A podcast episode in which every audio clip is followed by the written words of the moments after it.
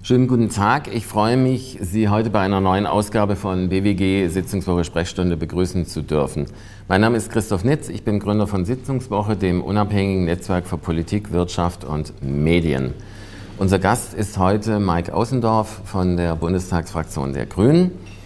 Ähm, ich stelle nur kurz unsere Partner vor. Äh, die Veranstaltungsreihe ist eine Kooperation mit den Berliner Wirtschaftsgesprächen. Da ist heute in der ständigen Vertretung vor Ort Herr Philipp Horrichs. Unsere Partner sind die ständige Vertretung Steff Berlin, wo wir heute hier am Schiffbauerdamm wieder zu Gast sein dürfen. Vielen Dank an Jörg Brinkmann und äh, Christine Kamischka.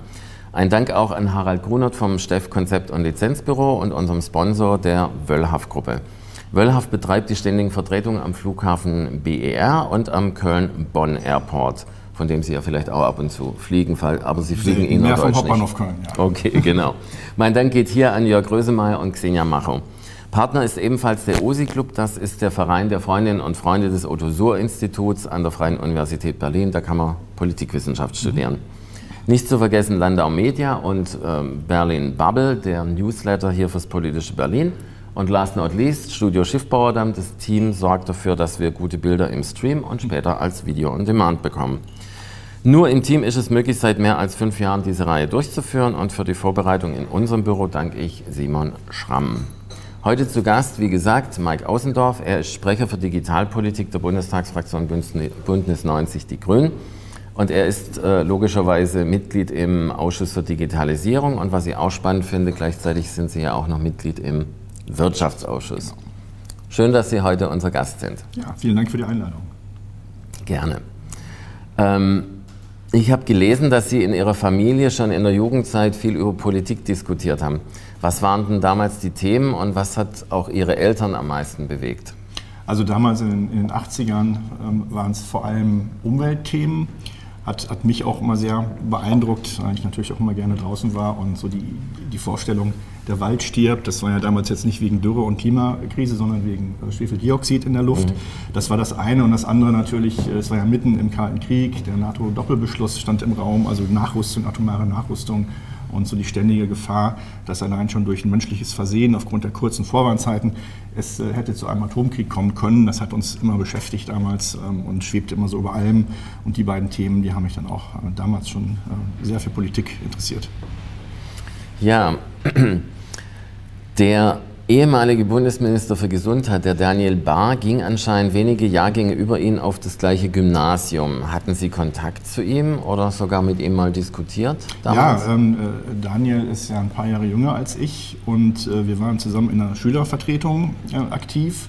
Äh, damals fuhren wir auch so einmal im Jahr auf ein Schülervertretungsseminar. Ähm, da haben wir natürlich viel diskutiert, haben auch zusammengearbeitet in einer Schülerzeitung. Mhm. Und Daniel hat dann äh, damals ähm, bei der Zeit, Götterbote hieß die Schülerzeitung, äh, meine Aufgaben mit übernommen und habe ich das auch so an ihn mit übergeben. Genau. Und jetzt haben wir uns nach, nach 30 Jahren hier neulich mal zufällig wieder getroffen in der, in der Deutschen Parlamentarischen Gesellschaft. Ja, ja cool. Ich kann auch was zur Schülerzeitung beitragen. Meine erste hieß Öko. Das war damals noch als äh, äh, Umweltpapier. Auf der einen Seite super glatt war, man hat kaum Druckfarbe drauf gekriegt und auf der Rückseite war es quasi äh, übelst holzig und äh, man konnte sich die Finger dran äh, aufreißen. Papier damals ja, genau, ja. so Splitter drin. Ja, ja, ja. ja ich finde es immer eine schöne Sache, wenn man bei einer Schülerzeitung so das Handwerk lernt. Äh, ähm, ja, es hilft. Wir haben damals noch die Texte ausgedruckt und dann aufgeklebt in Spalten. Mm, also genau, ja, mit Millimeterpapier, mit diesen ja. blauen. Ja, cool. Genau. Mit so Rubbelbuchstaben. Ja, genau. und der Kleber hieß Fixogum. Ja, genau. Genau, okay. Gut, kommen wir weiter, bevor wir hier im Fachsimpeln äh, verbleiben. Äh, Sie sagten, Sie waren äh, dann in dem Teenageralter bei den Grünen, aber es fehlte bei Ihnen vor Ort eine Jugendgruppe und deshalb haben Sie sich auf die äh, Vertretung äh, der Schülerinnen no. und auf studentische Gremien konzentriert. Welche Erfahrungen haben Sie aus dieser Zeit quasi mitgenommen und in welchen Gremien waren Sie damals aktiv? Ja, das fing an dann in der äh, Schülerzeitung und Schülervertretung. Da kann man ja äh, als dann Klassensprecher kann man in die Schülervertretung, wo dann aus allen Klassenjahrgangsstufen äh, die Schülerinnen zusammenkamen ich habe dann damals, als ich äh, nach dem Jahr etwa bei den Grünen festgestellt hatte, die anderen Menschen dort sind so alt wie meine Lehrer und auch so ähnlich drauf. Das ist für mich so als 13-, 14-Jährigen nicht so interessant. Mhm. Wie gesagt, Grüne Jugend gab es nicht und ich habe dann immer zugesehen, dass ich mich da engagiere, wo ich tätig bin. Das war dann eben die Schülervertretung, auch Bezirksschülervertretung, äh, später dann äh, verschiedene studentische Gremien und dann habe ich auch später mal den Betriebsrat gegründet, bevor ich dann noch später selbstständig wurde. Ähm, und so habe ich dann immer zugesehen, dass ich mich da engagiere, wo ich gerade war. Super. Da haben Sie ja mit der Betriebsratstätigkeit auch beide Seiten zusammen mit der Selbstständigkeit, dann sind Sie quasi an beiden Seiten des Schreibtischs. Genau, damals gewesen. schon bei, dem, bei meinem damaligen Arbeitgeber haben wir einen Betriebsrat gegründet. Das war so die Internet-Bubble, die 2000 2002 etwa, 2001, 2002 mhm. platzte. Da brauchte man das dann plötzlich. Vorher dachte man, braucht man nicht, aber hat sich dann herausgestellt, war ganz gut, dass wir den hatten. Und dann habe ich ja auch dann in, in, innerhalb des Unternehmens schon eine Führungsaufgabe übernommen und bin aus dem Betriebsrat raus. Aber es ist auf jeden Fall interessant, mal so die verschiedenen Perspektiven zu sehen. Also das, das hilft enorm, ja. Ja, da gab es schlimme Dinge. Äh, ich weiß nicht, ob Sie sich vielleicht nur an ID Media erinnern können. Das war auch so ein gehyptes Unternehmen, mhm. der ähm, Geschäftsführer war dann bei der Telekom, ich komme gerade auf den Namen nicht, und da war es so, dass die ähm, auf jeden Fall Aktien bekamen, die hat wiederum die Hausbank finanziert und das brach alles zusammen ja. und dann waren die Leute ohne Job. Ohne mit einem mhm. Konto im Minus mhm. und äh, sie mussten abbezahlen. Also es war verheerend und wie Sie sagen, da war also wirklich Betriebsräte notwendig. Mhm. Und da haben dann auch plötzlich nicht mehr Aktienoptionen gegolten oder sonstige Dinge, sondern da hat man gesehen, dass also das alte Instrument der Interessensvertretung eben doch sehr wichtig ist. Ja, ganz genau. Sie haben, wenn man es genau nimmt, Zweitpolitisierung mitgemacht, also die Auswirkungen des äh, Kalten Krieges mhm. bis zur Wende. Da meine Frage, können Sie sich noch erinnern, wo Sie beim Mauerfall waren und was Sie da gemacht haben? Die Kanzlerin war ja in der Sauna, wenn ich es richtig äh, verstanden habe. Ich habe geschlafen. Ich war ähm, damals 89, da war ich 18 ähm, und hatte am nächsten Tag, glaube ich, eine Klausur geschrieben oder irgendwas und war relativ früh im Bett und habe es dann äh, am nächsten Morgen auf dem Schulweg erfahren. Also ich hatte so eine Viertelstunde äh, Schulweg mit dem Fahrrad und dann habe ich da meist irgendwelche Freunde getroffen, die mir das dann erzählten und äh, man konnte es kaum glauben. Ja, ja. ja. Genau.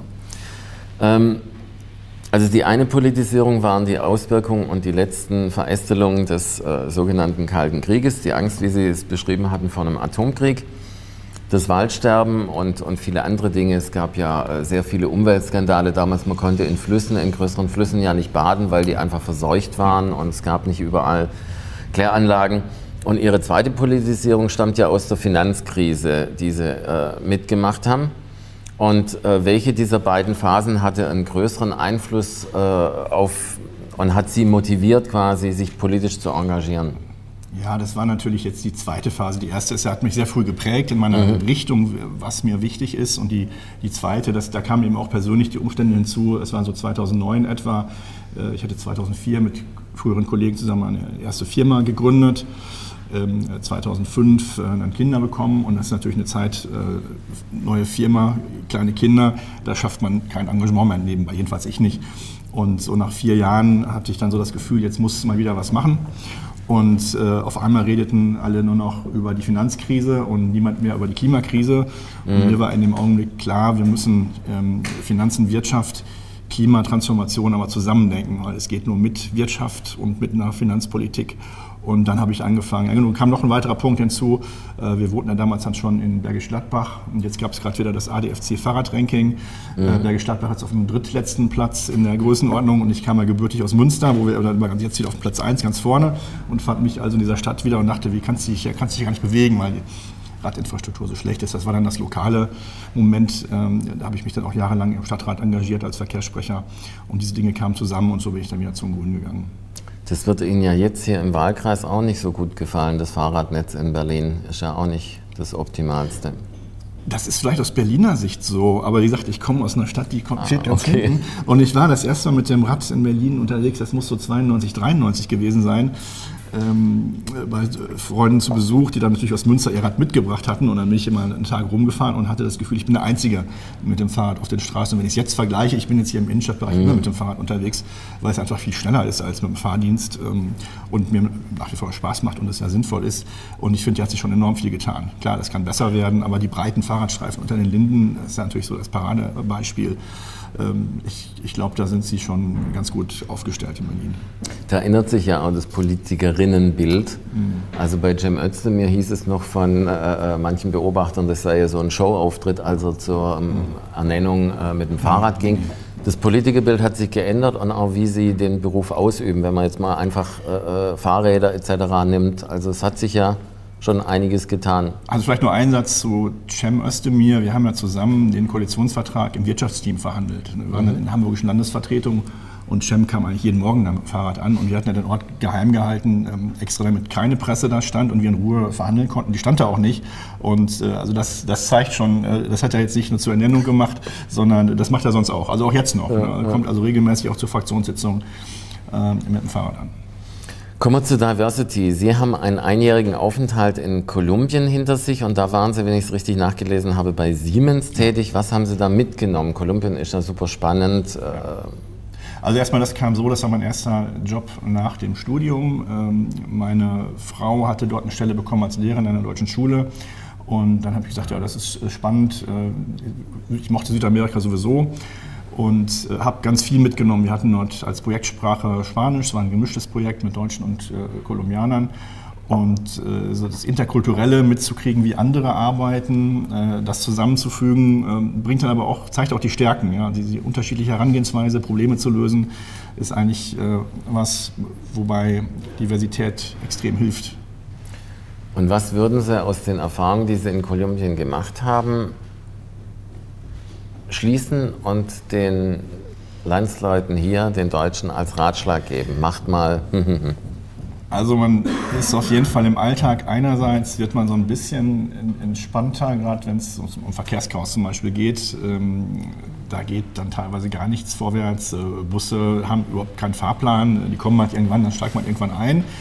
Andererseits, das ist so ein bisschen Gelassenheit, wenn dann hier die Durchsage kommt, äh, der ICE kommt in umgekehrter Reihenfolge. Ja, ist nervig, aber ist nicht wirklich kein Problem. Ja. Und das andere aber ein bisschen ernsthafter, ähm, man sieht halt jeden Tag eine extreme Armut auf den Straßen. Ja. Also ich habe immer noch so das Bild vor Augen, äh, ein Bettler ohne Beine auf so einem zusammengezimmerten Rollbrett, der also an einer, einer Kreuzung hin und her fährt und, und da ähm, um ein paar Pesos bettelt. Ähm, das soll jetzt überhaupt nicht unser Maßstab sein, wenn wir über Sozialpolitik mhm. reden. Aber ähm, es zeigt uns nochmal, wie, wie gut es äh, vielen hier geht.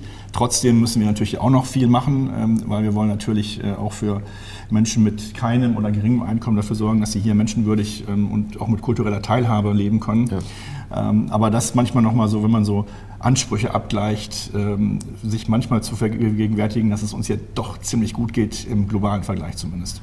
Kulturelle Teilhabe, da gab es hier in Berlin eine schöne Sache, ich weiß nicht, ob es die noch gibt, und zwar es gab das 3-Euro-Ticket in äh, Opern- und Theaterhäuser, also in allen. Einrichtungen. Und das Spannende daran war, das waren dann nicht nur irgendwie äh, die Plätze am Katzentisch, sondern da konnte man auch einen Platz in der ersten Reihe, wenn der frei war, bekommen. Ja. Das war quasi äh, wirklich äh, sehr äh, schön äh, auch gestaltet, dass eben Leute, die es normal nicht leisten können, mhm. dass sie wirklich auf Augenhöhe Teilhabe konnten. Ja, wir haben ja jetzt was Neues gerade auf den Weg gebracht. Kulturpass mal gehört für Jugendliche. Mhm. Claudia Roth, unsere Kulturstaatsministerin, hat das ja wesentlich vorangebracht. Die Idee ist, dass gerade Jugendliche ja auf Unglaubliche verzichten mussten ja. in der Corona-Zeit und vor allen Dingen auch in einer wichtigen Phase ähm, vielleicht nicht ins Theater gegangen sind, was ja dann auch lebenslang vielleicht so ein bisschen prägt. Und dahinter steckt dann die Idee, dass man A, diesen jungen Menschen äh, was gibt, dass sie wieder reinkommen und natürlich auch äh, den Kulturbetrieb zu stärken. Und jetzt haben wir also den Kulturpass und ähm, alle Jugendlichen, die dieses Jahr 18 werden, äh, die können einen Guthaben von 200 Euro bekommen, für, mhm. Äh, auch zum Beispiel für Vinylplatten, für Tonträger, äh, Bücher, ähm, aber auch für Theater, Kino, Musikfestivals und so weiter. Ähm, und ich glaube, das ist wirklich ein Riesending, was wir da gerade auf den Weg bringen. Auf jeden Fall vor allem für die Freunde von Vinylplatten. Es war kürzlich erst der Record Store Day. Da kann man sich ja immer mit Sondereditionen eindecken. Das hat ja einen schönen ja, Lauf genommen. Also niemand hätte gedacht, dass Vinyl so präsent heute sein wird, als die CD kam. Die CD ist weniger präsent als die Vinylschallplatte. Ja, genau. Die Geschichte ist manchmal unterschiedlich. Bevor Sie in den Bundestag einzogen, waren Sie, wie Sie schon gesagt hatten, Mitgeschäftsführer einer Firma im Open Source Bereich. Mhm und Sie haben ein abgeschlossenes Studium der Mathematik und Informatik. Sie haben ein Diplom über künstliche neuronale Netzwerke, also äh, kennen sich ein Stück weit aus mit künstlicher Intelligenz, die ja gerade in aller Munde ist. Denken Sie, dass Sie dadurch einen Vorteil gegenüber fachfremden Kolleginnen äh, in der Digitalpolitik haben? Ja, es ist natürlich immer ein Vorteil, wenn man so auch in die Tiefe die Materie versteht. Gut, ich gucke mir jetzt heute in der Regel keinen Programmcode mehr an, aber das Gefühl, ich könnte das jetzt verstehen, wenn es sein müsste, hilft natürlich. Und vor allen Dingen natürlich das grundlegende Verständnis darüber, was können Algorithmen und Programme leisten und was auch nicht. Ähm, und was hat das für Implikationen, das hilft natürlich sehr im Alltag. Nochmal zum Beruf. Also das Parlament soll ja qua Grundgesetz unserer Verfassung äh, die Bevölkerung in Deutschland abbilden. Mhm.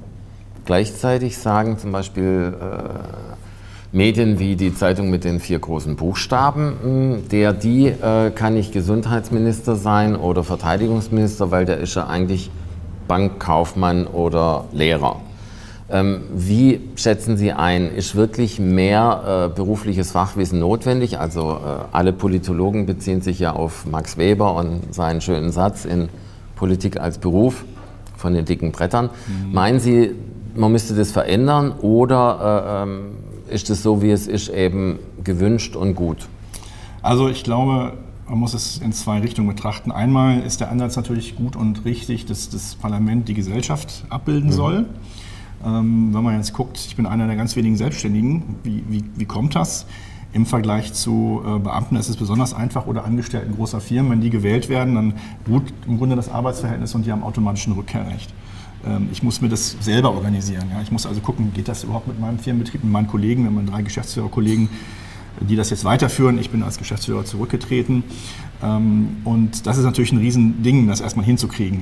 das, muss man schaffen, das ist das eine. Äh, und die unterschiedlichen Erfahrungen einzubringen, deswegen ist das so wichtig. Aber ich würde jetzt auch für mich nicht sagen, ich mache jetzt bis zum Ende ähm, meiner Politiker-Tage Digitalpolitik nur. Sondern mhm. da kommt dann wieder der Punkt, was wir ja eigentlich machen, ist, wir haben wir müssen innerhalb von kürzester Zeit Unmengen von Informationen verarbeiten und dann die richtigen Schlüsse ziehen. Mhm. Und äh, da ist es wieder richtig, wichtig und richtig, dass die verschiedenen Perspektiven und verschiedene Hintergründe, denn Diversität hatten wir eben, einfließen. Aber äh, es muss jetzt nicht zwangsläufig jeder Digitalpolitiker Informatik studiert haben, ist ja auch nicht so. Und ähm, auch in anderen Bereichen funktioniert es. Aber es hilft natürlich, wenn man irgendwo Fachwissen schon mitbringt. Mhm.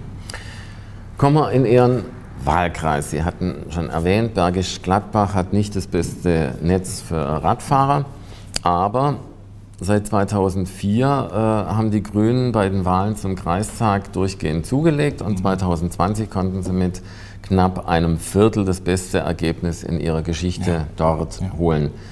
Ähm, sie sind auch seit 2014 Stadtrat. Ähm, meine Frage, hm, stehen Sie oder nehmen Sie diesen doppelten Stress in Kauf, damit Sie quasi vor Ort verankert sind? Oder ähm, haben Sie zu wenig äh, Privatleben oder warum machen nein, Sie nein, quasi diese beiden Mandate? Nee, ich mache ja nicht mehr beides. Ich habe das ah, Stadtratsmandat okay. habe ich niedergelegt, als ich in den Bundestag gekommen bin. Mhm. Äh, manche Kollegen machen das weiter. Bei mir kam es so, ich war ja auch Fraktionsvorsitzender der mhm. Stadtratsfraktion, habe da auch eine Ampelkoalition mit auf den Weg gebracht. Und das hätte auf gar keinen Fall funktioniert. Also es fing schon damit an, dass wir am Dienstag nach der Wahl ja hier die erste Fraktionssitzung hatten. Da trifft sich traditionsgemäß immer die alte und neue grüne Bundestagsfraktion. Und zeitgleich war aber eine wichtige, eine wichtige Ratssitzung in Bergisch Gladbach, wo mhm. es, glaube ich, um den Haushalt ging und jede Stimme gebraucht wurde, weil wir nur eine knappe Mehrheit haben. Und dann habe ich also vorher schon gesagt, das funktioniert nicht ähm, und habe das dann niedergelegt. Aber ich bin natürlich immer noch eng verbunden Im Kontakt, und mhm. im Kontakt. Ja, genau. Wenn Sie Werbung machen dürften für Ihren Wahlkreis, dass dort jemand zu Besuch kommt, was würden Sie äh, sagen? Was ist so quasi Ihr Werbepitch für Ihren Wahlkreis? Also das Besondere am Rheinisch-Bergischen Kreis ist die geografische Lage. Wir haben ja, grenzen ja direkt an Köln an. Also im Westen ist es urban und in den Osten wird es dann auch hügelig ähm, und eine wunderbare Landschaft. Und äh, das spiegelt sich so ein bisschen auch die Diversität in der Kultur und im Habitus der Menschen wieder. Einerseits bodenständig, andererseits aber auch so fortschrittlich, weil eben nah an der Metropole. Äh, und die Mischung macht's.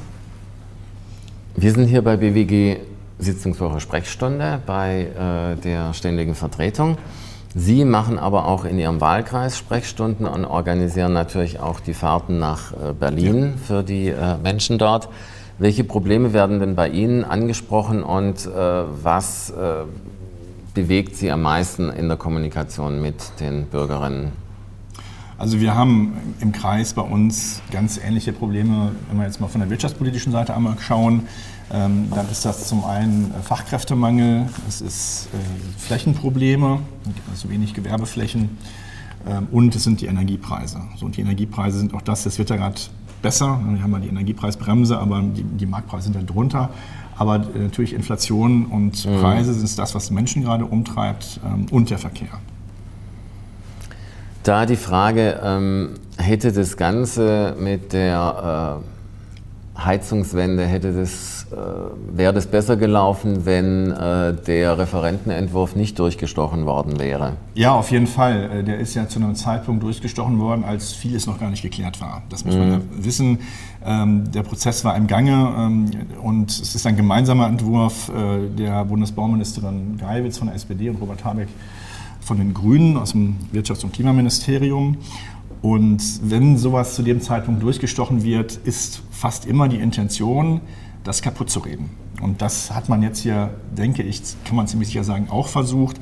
Und äh, das wurde dann flankiert durch eine äh, Kampagne der Bild-Zeitung und CDU mhm. und, und, anderen. Ähm, und am Ende wurde es dann auch so dargestellt, selbst von den Kollegen von der SPD, das war nicht gut fürs Klima, wenn sich ein niedersächsischer Ministerpräsident Weil hinstellt und sagt, so der Habeck ist schuld. Dabei war es eigentlich auch seine Kollegen, die genauso in der Verantwortung sind. Das muss man ja, auch mal klar sagen. Und der andere Effekt ist, dadurch, dass so viele offene Fragen sind, ist natürlich auch dann viel Angriffsfläche für, für berechtigte Kritik. Ist ja klar, wenn die Dinge noch nicht ausdefiniert sind, dann finde ich da immer Schwachpunkte. Äh, aber ich denke, wir sind äh, auf einem guten Weg, dass wir das auch sozial flankiert machen. Das war ohnehin geplant und das, das müssen wir jetzt im Detail halt definieren. Und das Wichtige ist ja, es geht ja dabei nicht nur um Klimaschutz, weil wenn wir wegkommen von den fossilen Energieimporten, die sind ja teuer, es fließt wirklich Wohlstand ins Ausland mhm. ab. Ähm, es ist teuer, ne, das muss man eben aussehen. Unterm Strich rentiert sich ja eine Wärmepumpe nach ein paar Jahren. Ähm, ich habe also dann die Unabhängigkeit, eine saubere Energie und auch eine langfristig günstige Energie. Und das wird, da wird es dann eben auch rund. Und das wird leider in vielen Medien viel zu wenig diskutiert, dass es eben so ein umfassender Anlass ist. Ja. Was ist, äh, sagen wir mal, Ihre Idee? Wie kann man dieses äh, äh Spin-Doctoring oder dieses äh, äh, Frame-Setting, wie kann man dagegen vorgehen? Also, weil es wird ja gerade gesagt, also äh, Klimawandel ist bedrohlich und wir würden ja gerne eine Energiewende und was auch immer tun, aber man soll die Menschen nicht überfordern finanziell. Also wie kann man diese Geschichte quasi drehen? Mhm. und, und da wieder etwas mehr Sachlichkeit reinbringen. Genau, also diese Überforderung, das wird gerne erzählt als, als Abwehrargument. Vielleicht mal einen Schritt zurück, warum gibt es überhaupt so eine starke Abwehrhaltung dagegen? Mhm. Warum ist da auch so eine Bildzeitung so engagiert? Ja, wir, wir sehen ja jetzt, dass ein großer Investmentfonds aus den USA sowohl bei der Bildzeitung investiert ist, aber auch Interessen hat in dem fossilen Energiemarkt. Also ja. in, in, und wir machen ja ähm, muss man auch mal so klar sagen, wir, wir machen ja Geschäftsmodelle kaputt. Ja, der Kohleausstieg macht das Geschäftsmodelle für große Energiefirmen kaputt.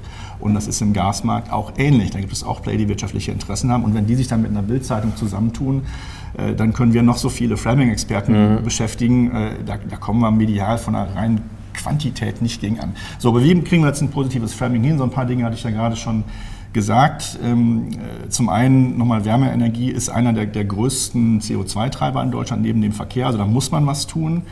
Ähm, wir haben eben dieses Modell günstiges Gas aus Russland, das gibt es nicht mehr. Ja. Also Gas ist teurer und wir sind abhängig von Importen. Wir wollen dann möglichst schnell das reduzieren und viel Wertschöpfung hier hinkriegen. Und das heißt also parallel erneuerbare Energien ausbauen, auch mit der Möglichkeit für die Menschen, sich zu beteiligen, damit sie auch finanziell profitieren können. Und auf der anderen Seite dann die Wärme auch mit ähm, ja, heimischer Energie zu erzeugen. Und dann wird es eben langfristig auch günstiger. Mhm. Okay. Bleiben wir beim Klima, aber beim Binnenklima in der Koalition. Äh, Christian Lindner hat gestern bei einer Veranstaltung gesagt, es gab schon in der Großen Koalition große Streitigkeiten und es wurde auch äh, handfest zwischen SPD und CDU gestritten. Und Lindner, O-Ton, bei der Ampel lohne es sich allerdings, die Nacht aufzubleiben, weil die Ergebnisse besser seien. Ist das eine gute Beschreibung oder also ist quasi die mediale Spiegelung, dass das alles ganz schrecklich sei und dass morgen die Koalition auseinandergeht, ist das übertrieben? Ist, die Binnen, ist das Binnenklima besser als die Außenwahrnehmung? Also sagen wir mal, gut ist das Binnenklima sicher nicht. Also ich hatte ja gerade okay. schon mal skizziert, mhm. ne, dieses Durchstechen von dem, von dem Entwurf. Man muss halt sagen, ähm, dass inhaltlich gestritten wird, auch bis tief in die Nacht, ist, ist alles gut und dann, dass es manchmal schwierig ist, wenn da ein Partner eine Idee hat und zwei andere aber sagen, der Klimaschutz, wenn es was kostet, ist uns aber doch nicht so wichtig. Geschenkt, das ist Geschäft. Was aber wirklich ein Problem ist, ähm, ist, dass der Kanzler eigentlich seine eigentliche Aufgabe nicht ernst nimmt, ähm, zu regieren und das umzusetzen, was beschlossen wurde. Wenn wir jetzt mal an die Heizung nochmal denken, äh, das wurde ja schon letztes Jahr im Koalitionsausschuss festgezurrt. Da hat man sich schon nach langen Verhandlungen darauf geeinigt. Und dann erwarte ich von dem Bundeskanzler, dass er auch sagt, Leute, jetzt hört mal auf zu streiten, das unser Koalitionsausschussergebnis, der basiert auf dem mhm. Koalitionsvertrag und jetzt setzen wir das um und diskutieren das nicht noch ein zweites und drittes Mal. Und das macht er nicht und das ist so schwierig und das müssen wir dringend ändern, da muss Scholz endlich liefern. Also Sie sind der Meinung, dass äh, äh das Zitat des Kanzlers Wer äh, Führung bestellt, bekommt sie, ist zurzeit noch etwas äh, mit Inhalt zu erfüllen. okay. Ähm, wir hatten schon das Thema mit dem Radverkehr. Ähm, gleichzeitig das gute Wahlergebnis. Ähm, wie sieht es dort aus? Sie wollten ja damals, äh, dass mehr Mittel für den Radverkehr äh, mobilisiert werden und dass einfache Planungsmöglichkeiten für Radwege mhm. kommen. Wie haben da die Kollegen kommunal äh, sich in ihrem Wahlkreis durchgesetzt oder ist es auf gutem Wege, wie man politisch immer so sagt? Es ist auf gutem Wege, aber viel, viel langsamer, als ich gedacht hatte. Also es äh, zeigte sich dann, wir haben also eine erste Fahrradstraße auf den Weg gebracht, die ist jetzt noch nicht umgesetzt, kommt aber irgendwann. Aber ich habe dann so den Eindruck, hinter, hinter jedem Parkplatz, der dann auch mal wegfällt, weil wir einfach auch Fläche dann mehr für den Radverkehr brauchen, ähm, steht da eine riesen Protestbewegung. Mhm. Also das ist das eine Problem. Das andere ist, wir haben zwar für die Mittel im Koalitionsvertrag in Bergstadtbach besorgt, gesorgt, dass das auch bereitgestellt, aber äh, knapp ein Drittel der Stellen in der Stadtverwaltung sind nicht besetzt, mhm. weil die schlichtweg die Leute nicht kriegen. Ja. Also auch da haben wir einen ganz starken Fachkräftemangel und eben auch eine starke Konkurrenz. Jetzt gerade, das sind dann Ingenieure, Planungsleute, die man da braucht starke Konkurrenz aus der Privatwirtschaft, die dann in der Regel auch besser bezahlt. Und das ist dann das nächste Problem, was ich gar nicht so gesehen hatte. Ja, ähm, ja und dann, wenn man dann Leute kriegt, dann, dann ist noch schwierig, ist, ist nämlich gar kein Büroraum da, mhm. weil äh, Neubau der Stadt, also es hat sich hin, hingezögert. Äh, und dann kommt noch ein Personalrat und sagt, naja, wann ist Ausweichbüro, das können wir jetzt doch nicht machen. Und so kommt man dann von einem Problem zum nächsten. Aber es geht voran, nur zu langsam. Das ist ja in der Praxis, wenn man eine Schraubenmutter und eine Schraube hat, und beide sind an den jeweiligen Extrempositionen innerhalb des Tolerierbaren äh, äh, der Marge, wo sie sich bewegen könnten, passen sie trotzdem am Ende nicht. Und das sind ja quasi so die äh, Verhakungen äh, äh, im Doing, wie der Kanzler so schön sagt. Genau, genau. Äh, sie kommen mit dem Zug aus dem Wahlkreis in die Berlin-Bubble. Ja. Ähm, was mussten Sie umstellen? Woran haben Sie sich am schnellsten gewöhnt und was äh, gefällt Ihnen immer noch nicht hier in Berlin? Also ich muss vielleicht mal vorwegschicken, ich war immer gerne in Berlin. Ich habe ja auch Freunde und ähm, also noch aus der Schulzeit zurück. Ähm, äh, habe mich also von daher auch privat sehr gefreut, jetzt hier mehr Zeit verbringen zu können. Und ähm, was halt interessant ist, es sind so zwei äh, extreme Welten. Nicht? Also jetzt mhm. in der Sitzungswoche ist es so, dass eigentlich äh, ab Montag 9 Uhr bis irgendwann Freitagnachmittag ist alles durchgetaktet. Äh, da ist wenig Raum. Manchmal gibt sich, dann fällt mal ein Termin aus, hat man mal eine halbe Stunde irgendwo frei. Oder äh, manchmal blocke ich mir auch mal einen Abend ähm, und sage, dann, dann mache ich jetzt was für mich. Ähm, damit komme ich gut klar. Also ich komme immer gerne her, ich fahre auch gerne wieder nach Hause. Und ähm, was für mich ein bisschen überraschend war, da hatte ich nicht so mit erwartet, nicht so mit gerechnet, ist die Menge an Themen, die man gleichzeitig im Kopf haben muss. Mhm.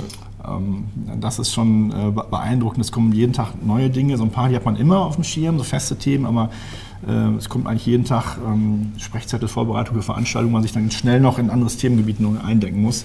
Äh, aber auch das macht einfach einen Riesenspaß. Sprechzettel ist für alle, die es nicht kennen, das ist quasi ein Zettel, wo drauf steht zu einem Termin, was da zu sagen ist, was die wichtigsten Argumente sind, etc. Genau, genau. genau ja. Damit man da quasi dann äh, sachkundig ist. Mhm. Das Schlimmste ist mitunter, äh, äh, wenn zum Beispiel ein Staatssekretär oder ein Minister das vorbereitete Manuskript nicht vorliest, sondern frei redet. Das kann manchmal ganz schrecklich sein. Ja, aber auch interessanter. Oder, ja, also es gibt da hin und her. Ich hatte schon die Berlin Bubble erwähnt. Unser Medienpartner ist ein Newsletter, Berlin Bubble, der sich hier mit dem politischen Berlin beschäftigt. Und jetzt kommt die Frage von Berlin Bubble. Die Einbeziehung der Selbstständigen in die gesetzliche Rentenversicherung steht im Koalitionsvertrag der Ampel. Äh, Sie waren selber selbstständig und auch äh, beschäftigt und auch Betriebsrat. Ist es am Ende ein gutes Geschäft für Selbstständige oder bedeutet es am Ende nur hohe Einzahlungen und niedrige Erträge, wie ja viele, die quasi der privaten Altersvorsorge äh, äh verpflichtet sind, mhm. zu bedenken geben? Also erstmal muss man sagen, es ist jetzt nicht gedacht, dass alle, die heute selbstständig sind, jetzt von heute auf morgen äh, umstellen sollen, sondern das wäre dann in die Zukunft gerichtet. Ähm, ich halte es aber für ganz wichtig, dass wir für Klarheit sorgen ähm, bei der Rentenversicherung und generell bei der Sozialversicherung von, von Selbstständigen, gerade auch von Solo-Selbstständigen. Denn das wird ja ein Riesenproblem für diejenigen, gerade im unteren Einkommenssegment. Äh, da ist dann eigentlich dann Altersarmut vorprogrammiert. Mhm. Und die Idee dahinter ist ja eigentlich, das haben wir jetzt im Koalitionsvertrag nicht so drin, eigentlich möchten wir ja, dass alle in die Rentenversicherung einzahlen, also auch Politiker, ne, wir haben eine eigene Altersvorsorge äh, freie Berufe, Ärzte, Architekten, die haben ihre eigenen Vorsorgesysteme und dadurch fehlt viel. Und auch Einnahmen aus Vermietung zum Beispiel fehlen. Und wenn dann alle einzahlen, ist ja am Ende auch mehr drin, um es auszuschütten. Und wenn man im Moment so guckt, die Rendite ist, glaube ich, gar nicht schlecht von der deutschen Rentenversicherung. Ja. Ähm, von daher, glaube ich, ist das ein guter Weg. Muss natürlich auch so sein, dass dann gerade die, die Kleinen äh, nicht überlastet werden. Die müssen ja irgendwo auch noch von leben können. Ja. Äh, da wären wir beim anderen Punkt. Äh, es gibt ja für die gesamten Einzahlungen in die sozialen äh, Kassen, äh, gibt es ja eine Höchstgrenze. Mhm. Mm, sind Sie da dafür, dass die aufgehoben wird? Also weil das ist ja immer äh, so dieser Cap, also äh, die Leistungen sind begrenzt, mhm. also in diesem hohen, hohen Bereich von Gehältern, allerdings auch die Einzahlungen. Mhm. Ja, da kann man drüber reden, dass man die noch auf jeden Fall ein bisschen, bisschen anhebt. Also muss, aber sollte aber dann einhergehen mit einer, mit einer Gesamtreform. Wenn wir jetzt so an einigen kleinen ja. Stellen was äh, ändern, äh, bringt es, glaube ich, nicht die Masse, sondern müssen ja dafür sorgen, dass vor allem auch die, die unteren Einkommen nachher mehr rauskriegen, denn da hapert es ja dann dran. Ist übrigens auch ein ganz interessanter ähm, Gesichtspunkt, das hat mir neulich ein Kollege erzählt, ähm, die Rentenversicherung ist eigentlich ein Umverteilungsmechanismus von oben nach unten. Weil äh, in der Regel ist es so, dass diejenigen, die eine höhere Rente haben oder ein höheres Einkommen, haben auch einen gesünderen ähm, Lebenswandel, auch die Möglichkeit, ja. sich gesunder zu ernähren zum Beispiel und eine höhere Lebenserwartung. Das ja. heißt, sie kriegen länger Rente und die, diejenigen, die ohnehin schon eine geringe Rente haben, auch noch eine kürzere Bezugsdauer. Also auch das ist so ein Ungerechtigkeitsding, da muss man auch noch mal dran drehen. Da sind Sie ja äh, im Wirtschaftsausschuss auch, sagen wir mal, am Rande mit dabei. Es gibt ja auch eine Diskussion, ob in Deutschland äh, ähm, das Erben ordentlich geregelt ist, also äh, ob da nicht äh, Sondertatbestände sind zum Beispiel, wenn man eine Stiftung gründet, äh, die mhm. keinen wirtschaftlichen Zweck hat, dann kann man dort alles Geld äh, steuerfrei parken. Da gibt es ja also sehr bizarre Dinge, die eigentlich nur für Höchstverdiener ja. äh, quasi ja. ausgestaltet wurden. Ja, also das ist ja auch eine alte Forderung von uns, Steuerschlupflöcher schließen, mhm. damit dann wieder mehr Spielraum ist, um die mittleren und geringeren Einkommen zu entlasten. Also da ist gerade bei den Stiftungen, deswegen gibt es ja so viele Stiftungen, ja. ähm, da ist übrigens ähm, viel interessanter, was wir ja positiv verändern wollen, steht ja auch im Koalitionsvertrag drin, dass wir eine Unternehmensform einführen wollen für ähm, soziales Unternehmertum. Mhm. Also es gibt ja äh, Menschen, die gründen Unternehmen nicht primär mit dem Zweck, äh, möglichst viel Profit zu erzielen, sondern um ähm, ja, einen gesellschaftlichen Zweck zu erfüllen. Ähm, und äh, die nehmen manchmal auch den Umweg über Stiftungen. Das ist manchmal auch ein Modell, aber nicht, nicht flexibel genug. Und an der Stelle wollen wir eigentlich was ändern, damit es einfacher wird, soziales Unternehmertum umzusetzen. Das sind ja jetzt die kleinen Gs vor der jeweiligen Gesellschaftsform, G, GmbH, GAG, G, die gemeinnützigen. Äh, ja, das sind die gemeinnützigen. Firmen. Bei diesen gemeinwohlorientierten oder, oder Sozialeigentum heißt es eigentlich, ähm, da geht es darum, äh, langfristig sicherzustellen, dass der Unternehmenszweck erhalten bleibt. Dass also die Menschen, die sich daran beteiligen, auch sicher sein können, das wird nicht irgendwann verkauft und äh, dann, dann, dann, ist es weg, sondern dass äh, in dem Unternehmenszweck auch gleichzeitig festgelegt ist, dass er so bleibt und dass man das sicherstellt. Und das würde eben über diese neue Unternehmensform so gehen. Ähm, zuletzt zudem, unter Helmut Kohl begann es, dass quasi die äh, Wende damals äh, äh, im Denken eingeführt wurde. Das äh, hatte dann die bizarren Effekte, dass ein Peter Graf Geld äh, vom Tennisplatz dann in Plastiktüten steuerneutral transportierte.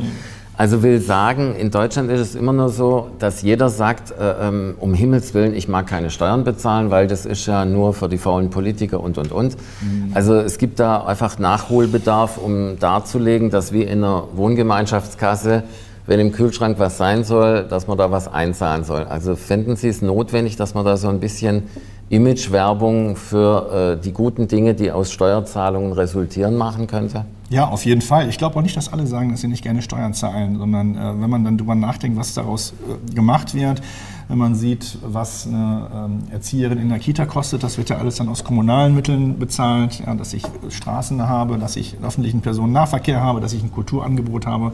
All das wird ja aus Steuermitteln auch finanziert äh, neben so ganz grundlegenden Dingen wie, wie Sicherheit, Polizei, Landesverteidigung, mhm. Gesundheitsvorsorge, dafür braucht man die Steuern ja und deswegen machen wir das Ganze ja.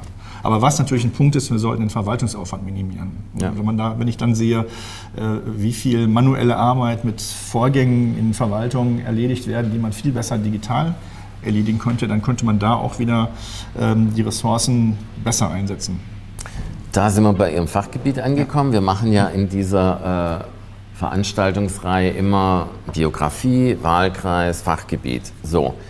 Ähm, Digitalisierung, ähm, wenn man mal das, ähm, die Möglichkeit von WLAN anguckt. Also ich kann in Marokko in der Sahara wahrscheinlich ein besseres Netz haben als in bestimmten äh, im ICE. Gegenden im ICE, genau.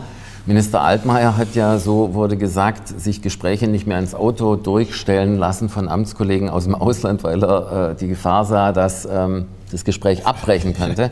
Also wo äh, ist in Ihrem Fachgebiet äh, einfach der meiste Handlungsdruck? Was muss passieren, dass hier endlich mal der Knoten platzt? Mhm. Also es sind so viele verschiedene Stränge. Also einmal Infrastruktur haben Sie schon angesprochen. Ähm, Mobilfunk, ähm, da ist so ein bisschen das Problem, dass da Zahlen erhoben werden, dann kommt man irgendwie auf 98 Prozent Abdeckung im Mobilfunkbereich. Da wird aber dann nur gemessen, ist da ein Netzanbieter verfügbar. Ja, das bringt mhm. aber nichts, wenn ich jetzt das eine Netz habe mit dem T und habe aber vielleicht das mit dem V auf dem Handy, dann hilft es mir an der Stelle nicht weiter. Und äh, da müssen wir erst einmal zu einer Messung kommen, die näher an dem Nutzererlebnis ist. Ähm, und wir müssen da auch noch schneller werden im Ausbau mit, mit, dem Mobilfunk. Im Breitband ist es genauso, wobei wir da so schlecht ja schon gar nicht sind. Ähm, da müssen wir jetzt sehen, dass wir schnell die sogenannten weißen Flecken, also da, wo noch kein Glasfaser ist und kein schnelles Internet, dass wir da handeln. Kommen wir zum Mindset, wie man so schön in der Digitalwelt sagt. Ähm, es gibt äh, so eine Beobachtung, ich glaube der Spiegel oder irgendwo wurde es mal aufgeschrieben, also wir sind in Deutschland ein bisschen satt. Also uns fehlt so das, das, äh, ja, das Mindset für mehr Innovation, das Mindset einfach Dinge durchzusetzen. Wir fangen von morgens äh, und halten das bis abends äh, durch dass wir uns über die Welt, über die Politik und über das Fernsehprogramm und über die Fußballtrainer beschweren. Mhm. Wo wäre da mal, sagen wir mal, äh, wir stehen ja auch im Wettbewerb, also äh, innerhalb der EU stehen wir im Wettbewerb mit osteuropäischen Nationen, die ja sehr hungrig sind. Mhm. Wir stehen im Wettbewerb mit China. Inzwischen wird China von Indien überholt, wo wir eigentlich, äh, sagen wir mal, eher andere Dinge uns denken. Und Afrika wird gerne auch als der Kontinent der Zukunft benannt. Also wir haben eigentlich ja, wir müssen mal äh, Arschhu, wie man sagt, wir müssen mal irgendwie ins Tun kommen. Was meinen Sie, wo könnte man da ansetzen? Und ist das wirklich so oder ist das eine falsche mediale Ein, äh, Einschätzung, dass wir ein bisschen träge sind? Also ein bisschen beides. Ich, ich, nehme wahr, gerade wenn man so guckt, was äh, so junge Leute, die von der Universität kommen, für Ideen haben, was sie auch teilweise für spannende Firmen gründen, was da an Entwicklung gibt. Ähm, also da ist ganz viel Motivation da. Ähm, auf der anderen Seite dann das Thema Verwaltungsdigitalisierung hatten wir gerade schon. Ähm, da erlebe ich oft, dass da äh, Menschen sind, die sind halt gewohnt, ihre Arbeit zu machen. Das machen die auch gut und das ist auch in Ordnung. Aber es ist schwierig, damit Veränderungen zu kommen. Und ähm, ohne jemanden, der aber diese Veränderung treibt, der sagt, okay, jetzt haben wir hier einen Prozess, den können wir vielleicht noch an ein paar Stellen verbessern und dann digitalisieren wir den ähm, wird es halt schwierig. Und da müssen mhm. wir gucken, dass wir dieses Mindset aus, aus dem jungen Unternehmertum, Absolventen, Absolventinnen in die Verwaltung reinbringen, damit dann da auch Drive reinkommt zu einer Veränderung.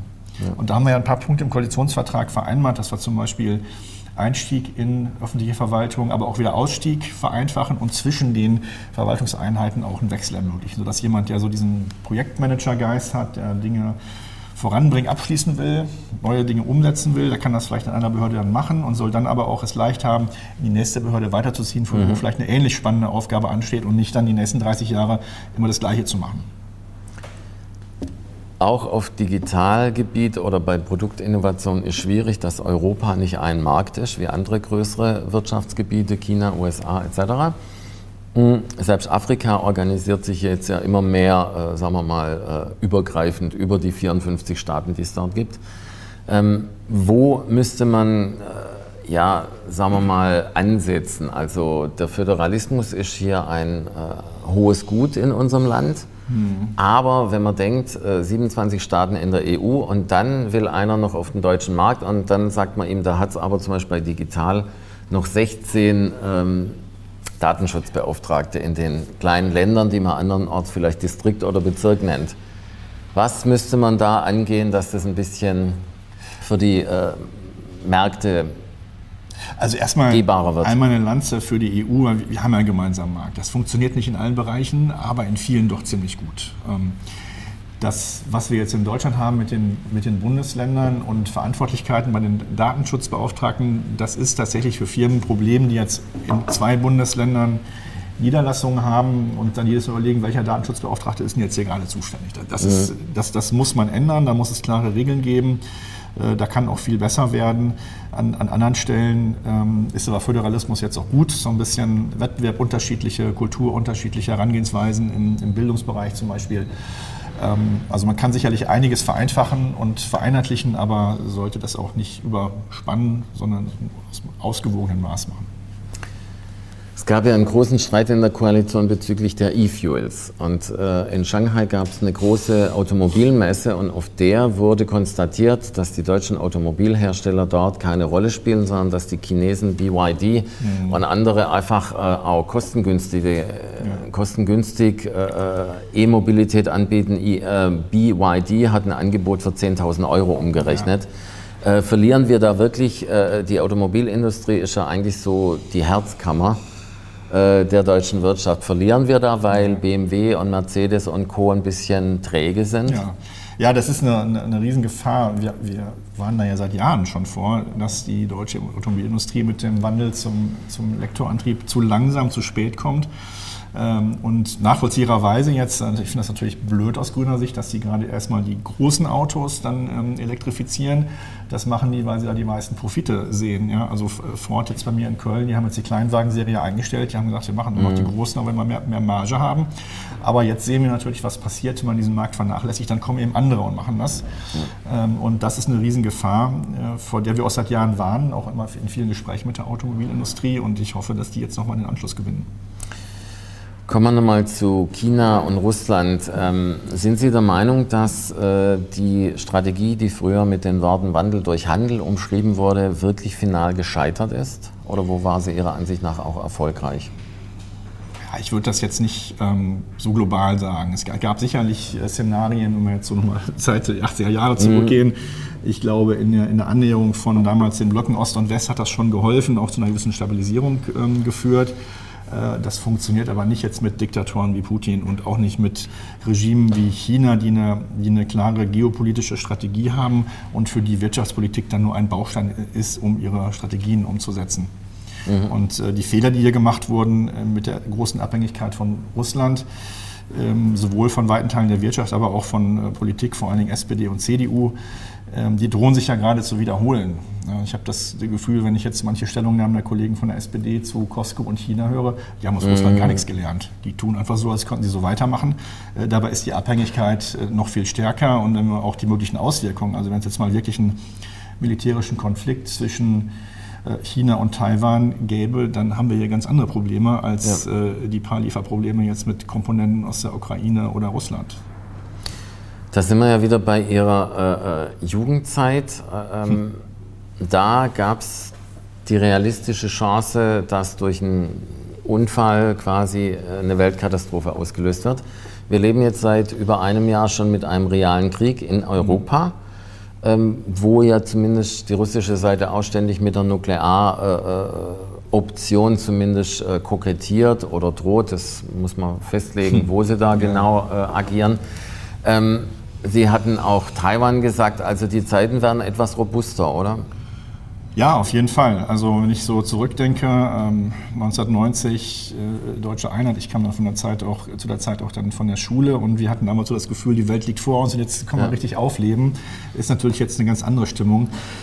Bei der nuklearen Option, denke ich, muss man eins an allererster Stelle sehen, äh, Putin benutzt dieses Instrument ganz gezielt, um Verunsicherung herbeizuführen. Ich, ich will nicht sagen, dass das gar keine Gefahr ist. Äh, klar, die Gefahr ist immer noch da. Ähm, genau wie damals auch schon allein durch den Fehlalarm. Ähm, aber das ist jetzt nichts, was uns äh, beeindrucken sollte bei unseren Handlungsweisen. Mhm. Weil ja immer noch die gegenseitige Abschreckung dasteht. Ja. Das Schaufenster der Welt, was Industrie angeht, ist die Hannover Messe. Waren Sie dort? Ich war letztes Jahr dort, dieses Jahr hat es leider nicht geklappt von der Terminplanung her. Ähm, ich war dort und habe zumindest mitgenommen, dass die Industrie auch was zum Beispiel grünen Stahl oder grüne Industrieproduktion angeht, schon bedeutend weiter auf der Suche nach Lösungen ist als die veröffentlichte Meinung und eben gerade auch manche der reichweitenstarken Medien. Glauben Sie, dass also der Wandel in der Industrie, die Notwendigkeit, äh, auch eine äh, äh, Energiewende zu vollziehen, schon weiter ist, als wir das in der Diskussion abbilden?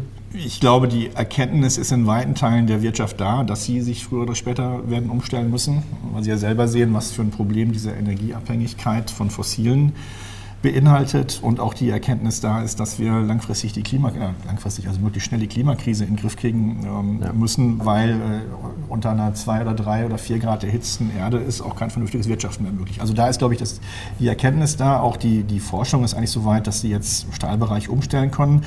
Wir als Politik haben jetzt die Aufgabe, die Rahmenbedingungen aufzusetzen, dass das funktioniert. Äh, es muss ja wettbewerbsfähig sein. Und mit den äh, Mechanismen ähm, Carbon Contracts for Difference, CCFD, im Koalitionsvertrag, muss man ein bisschen erklären, ist ja die Idee, äh, dass Investitionskosten und auch für einen, Zeit, äh, für einen gewissen Zeitraum die Mehrkosten, die ich habe durch eine klimaneutrale Umstellung, also Beispiel mhm. Wasserstoff in der Stahlproduktion, ist einfach teurer ähm, dass wir da dafür sorgen, ähm, dass es sich vom Geschäftsfall her rechnet und dann parallel die Märkte so auch aufbauen, dass es dann irgendwann sich alleine trägt. Ja, zum Beispiel auch über staatliches Beschaffungswesen. Der Staat ist einer der größten Einkäufer, wenn nicht der größte im Land. Und da können wir natürlich dann auch die Vorgaben so machen, dass möglichst klimaneutrale Produkte eingekauft werden. Hannover Messe ist auch so das Schaufenster unserer äh, Industrie. In diesem Jahr war dort das äh, Schwerpunktthema wie überall künstliche Intelligenz. Ähm, in Italien sagt man ganz einfach, ähm, ChatGBT, also eine dieser Maschinen, wo äh, künstliche Intelligenz in einer gewissen Form angewendet wird, verbieten wir einfach. Also äh, wie glauben Sie, ist das richtige Herangehen? Also wir hatten ja schon thematisiert, dass wir in Deutschland sehr hohe Sicherheitsstandards ja. haben. Wie glauben Sie, Sie haben ja Ihr Diplom in einem Bereich der künstlichen Intelligenz gemacht, wie glauben Sie, müsste man vorgehen bei der Entwicklung? Also ein generelles Verbot halte ich für falsch, weil es führt in erster Linie dazu, dass Nutzungen, die möglicherweise erwünscht sind, die sich ja in legalem Raum aber dann auch bewegen müssen, die werden ja dann nicht mehr möglich während äh, alles, was sich ohnehin im illegalen Raum abspielt, die würden Umgehungsmöglichkeiten finden. Also damit kommen wir nicht weiter. Wir verbauen uns in erster Linie die, die Chancen. Und jetzt ist die spannende Frage, wie managen wir die Risiken? Und äh, mhm. das kann meines Erachtens nur so funktionieren, dass wir eine Regulierung aufsetzen müssen. Auf europäischer Ebene passiert das ja gerade über den AI Act, Artificial Intelligence Act. Und äh, da müssen wir uns eben sehr genau angucken, in welchen Bereichen haben wir eine Anwendung und welche Regeln setzen wir da. Und äh, am Ende muss es immer der Mensch sein, der die Verantwortung trägt. Also wenn ja. ich jetzt mal so eine der heikelsten Bereiche Medizin mir vorstelle, äh, eine KI kann sicherlich sehr gut bei einer Diagnose von Bilddaten zum Beispiel helfen und sagen, okay, da entdecke ich ein Muster, das könnte diese Diagnose sein. Dann kann das eine unglaublich hilfreiche ähm, Hilfestellung für den Arzt sein. Äh, aber in dem Augenblick, wo es dann an die Behandlung geht, muss natürlich der Arzt das letzte Wort haben. Ja? Also möglicherweise mhm. kommt man der KI dazu, auch einen Vorschlag zu machen. Aber ähm, der Arzt, die Ärztin am Ende, die müssen die Entscheidung treffen. Also es ist am Ende äh, äh der ganze Hype um KI es ist ein Werkzeug, das uns helfen kann. Es ist ein Werkzeug, genau, wir müssen lernen, damit umzugehen. Also es ist natürlich, äh, wenn ich mir jetzt, wenn ich mir als Schüler die, die Welt einfach machen will und lasse alle meine Texte äh, da produzieren, habe ich ja nichts gewonnen. Aber andererseits, äh, also wir haben auch schon Latein-Hausaufgaben damals abgeschrieben, aber das Entscheidende ist ja, was macht man raus? Ja, muss, versteht man das dann? Nimmt man mhm. das äh, zum Anlass zu gucken, okay, ich habe jetzt nicht die Zeit gehabt oder nicht die Lust oder konnte es vielleicht auch nicht, diesen Satz zu übersetzen, aber in dem Augenblick, wo ich ihn abschreibe und das bewusst mache, äh, lerne ich ja auch wieder was. Mhm. Und genauso muss es eigentlich mit der KI sein. Wenn ich mir da Ergebnisse produzieren lasse, dann kann das ja nur ein Hilfsmittel sein für mein eigenes Denken, um mir so ein paar Recherchepunkte vielleicht abzunehmen, vielleicht auch mal eine einfache Formulierung mir zu geben. Aber am Ende muss ich ja natürlich es schaffen, selber zu denken. Und das muss ich aber auch wollen. Und das ist etwas, was jetzt gelernt werden und gelehrt werden muss in den Schulen. Also wir hatten ja unsere gemeinsame Schülerzeitungsvergangenheit schon. Eins unserer Lieblingsbücher, zumindest mein Lieblingsbuch, war das Synonymwörterbuch. Damit ja. man quasi, also man hatte immer äh, äh, ähm, ja, Werkzeug und wenn ich mich äh, erinnere, als die ersten Navigationssysteme aufkamen, äh, kam plötzlich, aber wenn das ausfällt, dann stehst du äh, mitten äh, im Nirgendwo.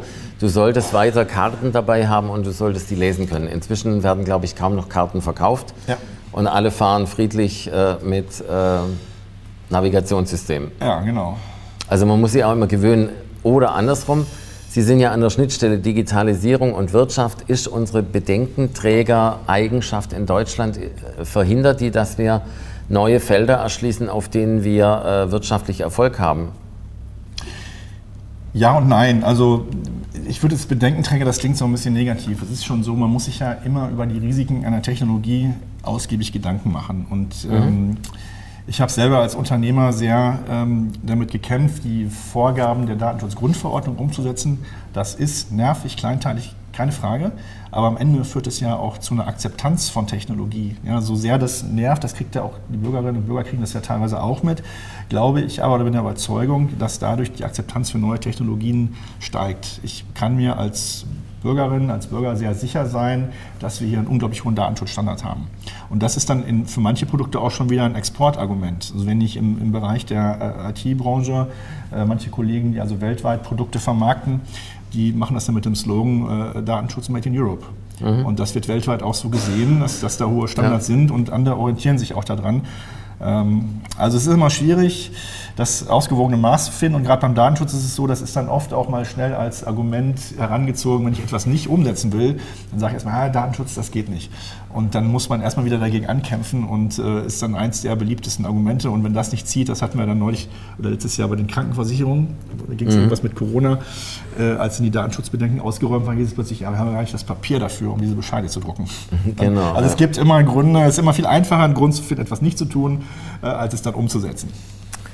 Glauben Sie, äh, dass Klimaschutz, also Ökologie und Ökonomie, wenn die neu zusammengedacht werden, wie ich es unter anderem auch bei der Hannover Messe, Sie sicher auch im letzten Jahr, wie man es sehen kann, da gibt es neue Geschäftsmodelle, Start-ups kommen, die sich da neue Ideen machen.